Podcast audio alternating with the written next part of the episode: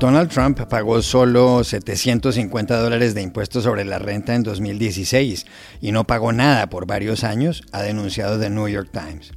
El presidente reaccionó, dijo que son noticias falsas, que él sí pagó, que eso estaba bajo auditoría y que la Administración de Impuestos, IRS por sus siglas en inglés, lo trató muy mal. Totally fake news. No, actually I paid tax. But and you'll see that as soon as my tax returns. It, it's under audit. They've been under audit for a long time. The IRS does not treat me well. ¿Afectará a Trump esta denuncia cuando las elecciones presidenciales de Estados Unidos son prácticamente en un mes? Un corresponsal en Washington nos da pistas. Trump nomina ante el Senado a la jueza conservadora Amy Coney Barrett para que reemplace a la magistrada progresista de la Corte Suprema Ruth Bader Ginsburg. ¿Cambiará Coney Barrett el sentido ideológico de las sentencias? Hablamos con una académica mexicana graduada en Estados Unidos. Pepe Mujica dice que deja el Senado de Uruguay por razones de salud. ¿Qué significa para la vida pública de ese país del Cono Sur el eventual retiro de la política del expresidente? Un periodista que escribió uno de los ensayos más conocidos sobre Mujica nos da las claves desde Montevideo. Hola, bienvenidos a El Washington Post. Soy Juan Carlos Iragorri, desde Madrid. Soy Dori Toribio, desde Washington, D.C. Soy Jorge Espinosa, desde Bogotá. Es martes 29 de septiembre y esto es todo lo que usted debería saber hoy.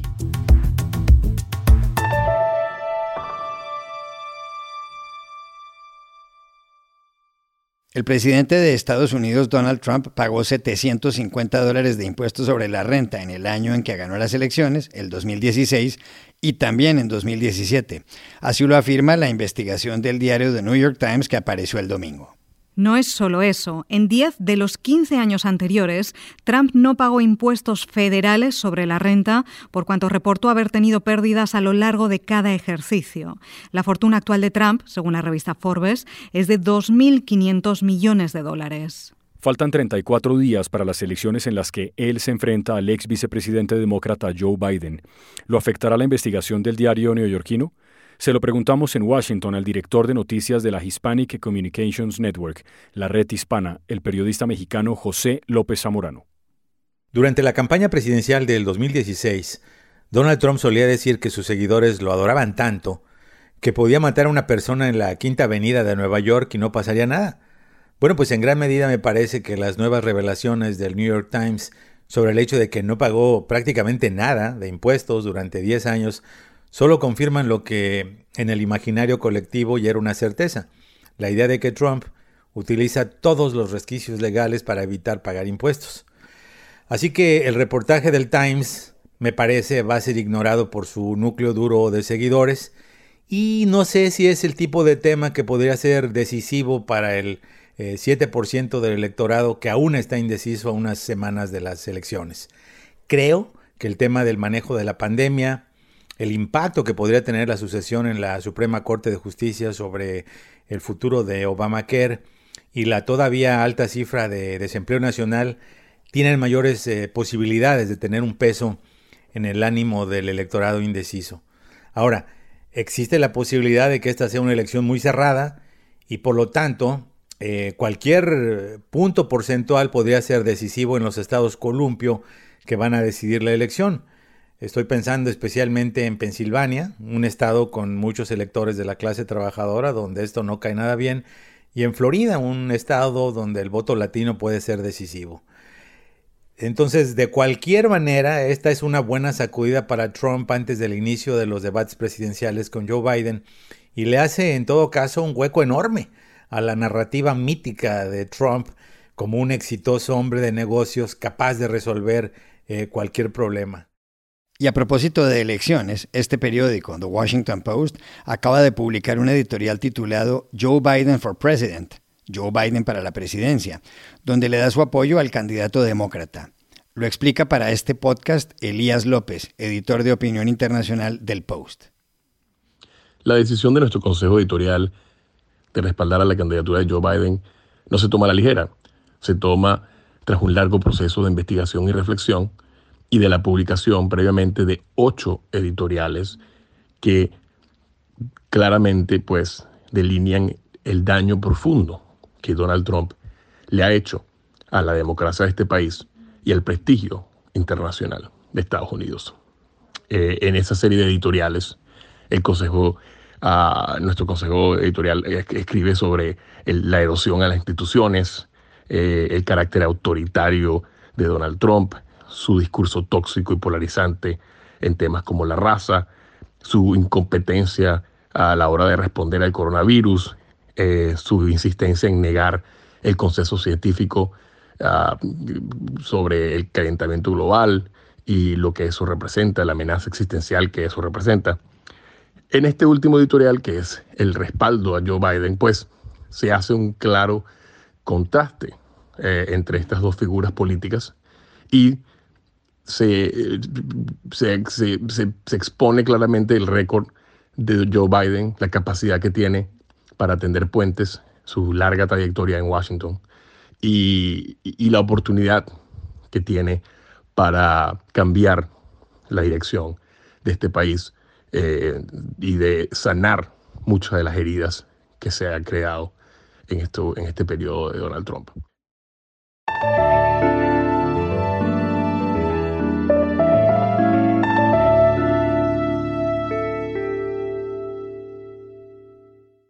El sábado, el presidente de Estados Unidos, Donald Trump, anunció que nomina ante el Senado como magistrada de la Corte Suprema de Justicia a Amy Coney Barrett. Coney Barrett es magistrada de la Corte de Apelaciones del Séptimo Distrito en Illinois.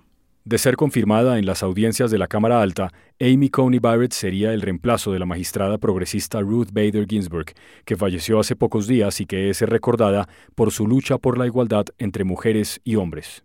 Amy Coney Barrett nació hace 48 años en New Orleans y se graduó con honores en la Escuela de Derecho de la Universidad de Notre Dame en South Bend, en el estado de Indiana. Tiene siete hijos, dos de ellos adoptados, nacidos en Haití. Después de que Trump anunciara la nominación, Connie Barrett dijo en los jardines de la Casa Blanca, Esta es una decisión trascendental para un presidente. Si el Senado me hace el honor de confirmarme, trabajaré con todas mis habilidades. Amo a Estados Unidos y amo su constitución. I fully understand that this is a momentous decision for a president. And if the Senate does me the honor of confirming me, I pledge to discharge the responsibilities of this job to the very best of my ability. I love the United States and I love the United States Constitution. Si Amy Coney Barrett llega a la Corte Suprema, sería más amplia la mayoría de los jueces conservadores. Habría seis y solo tres progresistas. Hay quienes creen que Coney Barrett, que fue magistrada auxiliar del célebre juez conservador de ese tribunal, Antonín Scalia, fallecido en 2016, inclinará aún más la balanza.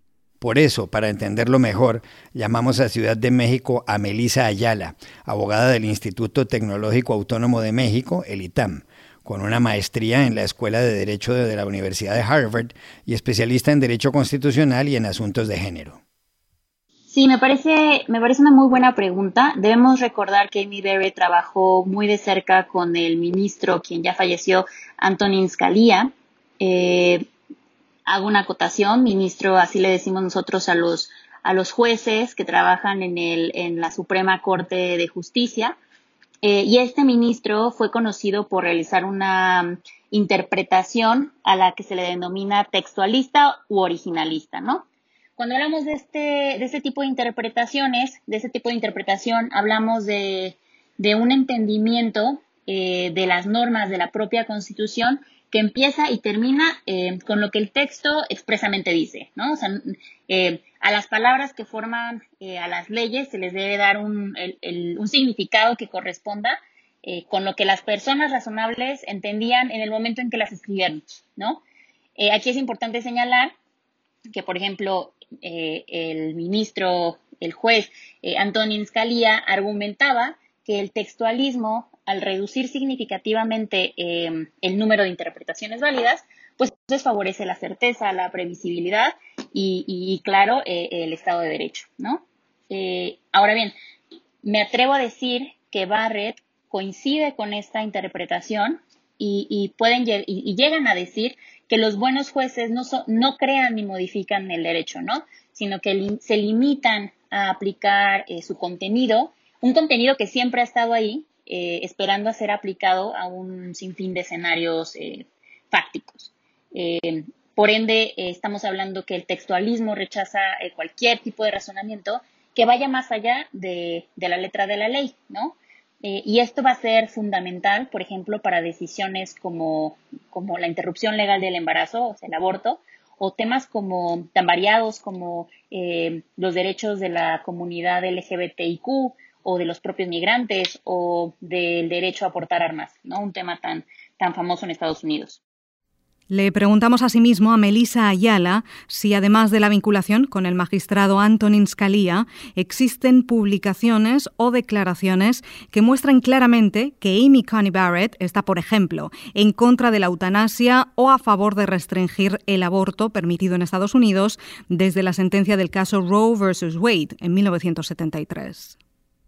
Claro que hay evidencia de lo que, eh, de lo que piensa Amy Barrett con relación al aborto.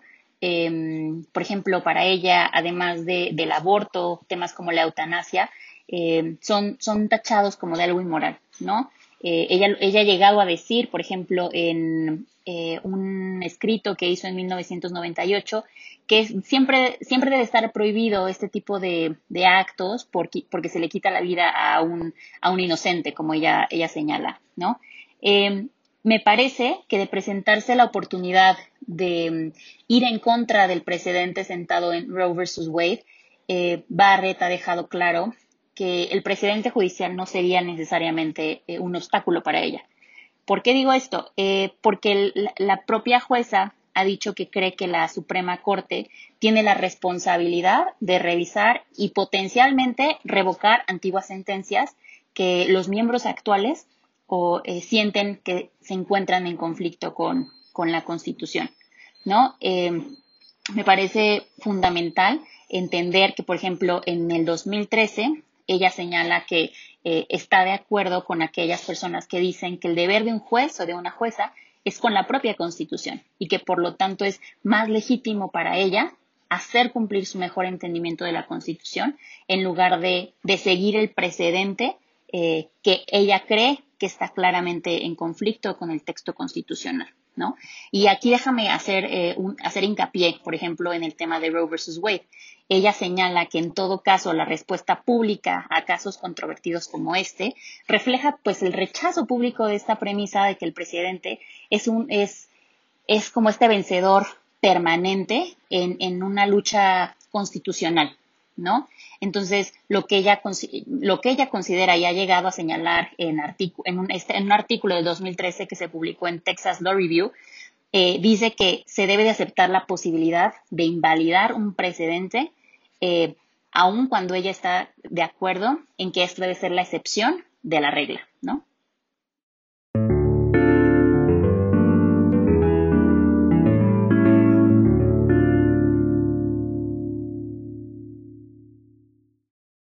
Podcast is sponsored by Monarch Money. Are you saving to reach your financial goals? Reaching those goals isn't just about getting more money, but by managing what you have. And the best way to manage your money? Monarch Money. Monarch Money is a new kind of finance app that's intuitive, powerful, ad-free, and takes the headaches out of budgeting. Try it free when you go to monarchmoney.com slash podcast. Monarch puts all your accounts, investments, transactions, and finances at your fingertips. With a complete view of your finances, you'll gain insights on your spending and find new ways to save. Plus, Monarch lets you customize your dashboard, collaborate with your partner, set custom budgets and goals, and track your progress toward them.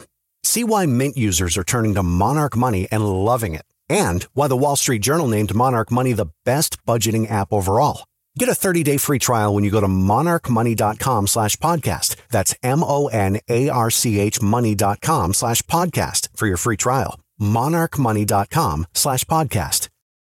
José Pepe Mujica, que fue presidente del Uruguay de 2010 a 2015, acaba de anunciar que se retira del Senado en estos tiempos de coronavirus. Yo por mí lo voy a dejar antes, porque tengo una enfermedad eh, inmunológica crónica. Si hubiera vacuna yo no me puedo vacunar. Y es lógico que la política obliga a relaciones sociales. Si me tengo que cuidar, no puedo hablar, no puedo ir a un lado, no puedo ir al otro. Soy un mal senador. Este, y, como tal, Me encanta la política y no quisiera irme, pero más me encanta la vida.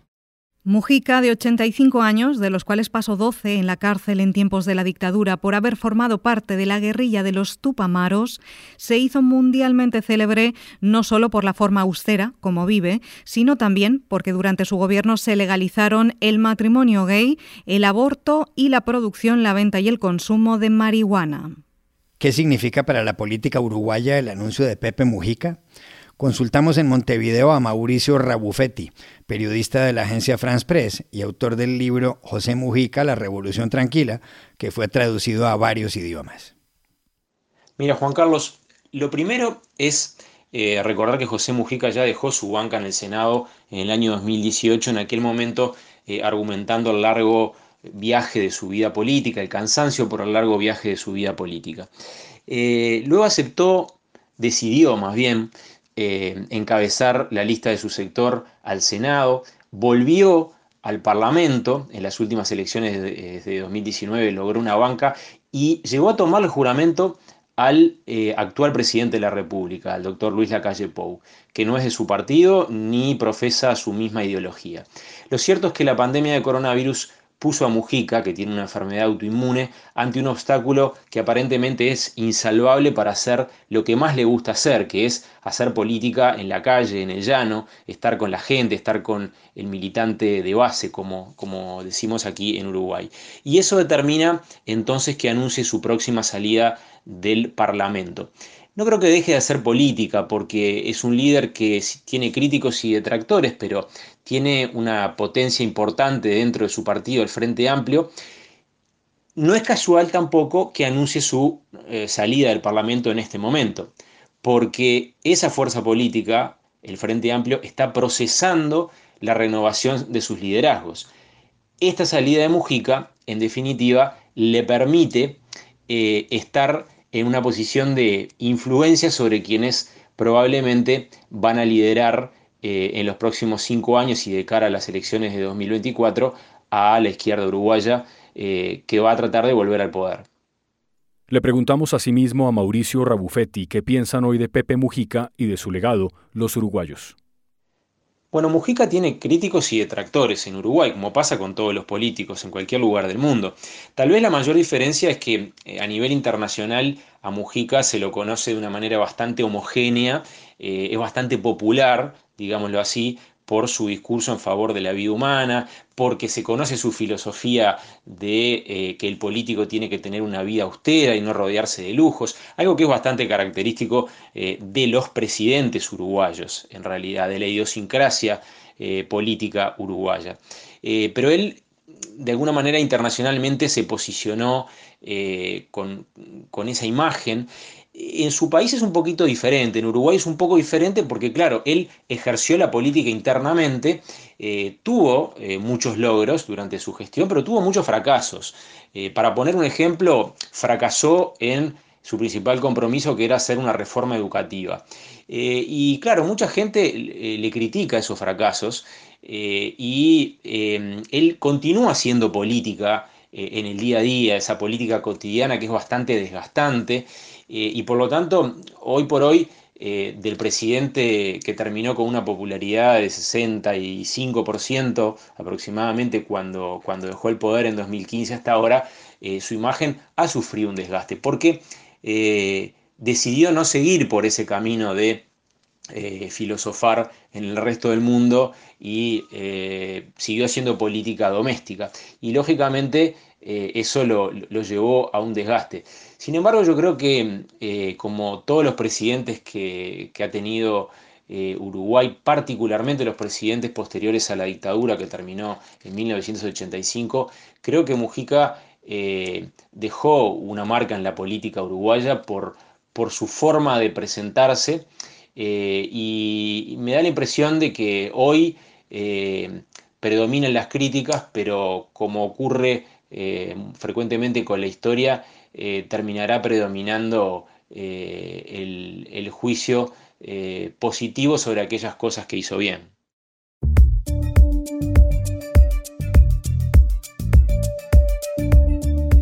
Y estas son otras cosas que usted también debería saber hoy. El mundo ha pasado el millón de muertos por coronavirus, según la Universidad Johns Hopkins.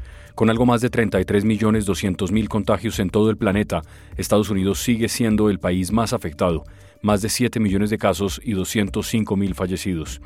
Después aparece la India con 6 millones de infectados, luego el Brasil, seguido de Rusia, Colombia, Perú, España, México y Argentina. El Tribunal Supremo de España ha confirmado unánimemente la inhabilitación para ejercer el cargo a Quim Torra, que era presidente de la Generalitat de Cataluña, que es el gobierno de esa comunidad autónoma. La determinación se había adoptado después de que Torra se negara a retirar símbolos independentistas de los edificios públicos. Así las cosas, Cataluña deberá elegir a un nuevo presidente.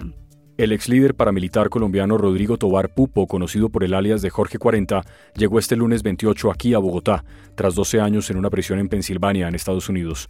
Allá había sido condenado por narcotráfico. La justicia colombiana lo vincula a unas 300 masacres y le ha dictado 35 órdenes de captura. Hace un tiempo trató de que lo procesara la Jurisdicción Especial para la Paz, creada por los acuerdos con las FARC, pero fue rechazado. Él apeló. Y aquí termina el episodio de hoy de El Washington Post, El Guapo. Por favor, cuídense mucho. Y pueden suscribirse a nuestro podcast en nuestro sitio web, elwashingtonpost.com, seguirnos en nuestra cuenta de Twitter, arroba el post, y también nos encontrarán en Facebook, buscando el Post Podcast. Chao, hasta mañana.